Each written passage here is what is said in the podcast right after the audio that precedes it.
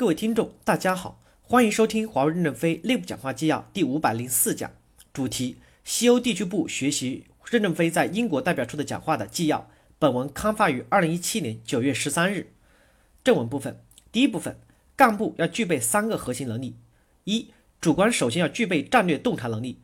过去强调更多的是执行，随着逐渐加大授权，战略洞察能力越来越重要。二、主观要具备战略决断能力。三。主观要有坚强的意志和自我牺牲的精神，一线主观要聚焦于发展这三项核心能力，向林彪和粟裕学习，一心盯着作战，贴近一线，聚焦胜利。第二部分，干部要努力提升能力。一，我们要强化各级主管聚焦业务、深入一线去打胜仗的意识。我们身处一线，要贴近业务的真实状况，要对结果负责，要去感觉和判断什么是我们业务的真实本质和业务的主流方向。我们要敢讲真话。坚持我们看到的，而不是简单的服从；要善于总结，在实战中提升能力；要精诚的复盘。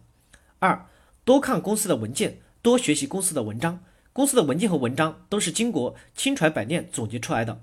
主观要组织大家一起喝咖啡，多在一起共同学习。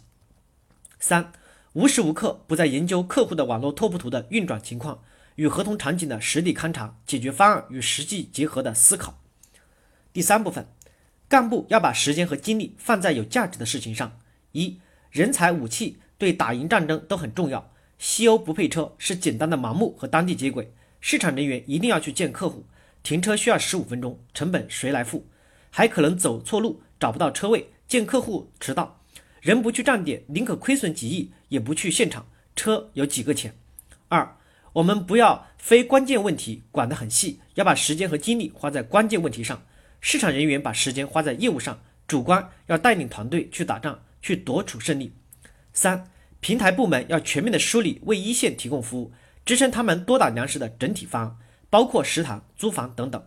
这也是行政服务的目的所在，让大家把更多的时间聚焦在上站点见客户，车辆用于作战，不能公车私用。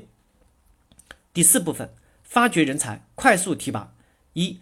要大力发现像芒管制、向昆山、梁山广、孔令贤那样的人，发现了快速提拔。通过树标杆明确我们要在业务中树立什么样的导向，在组织中如何找到符合这个导向的干部，并且给他们机会快速成长。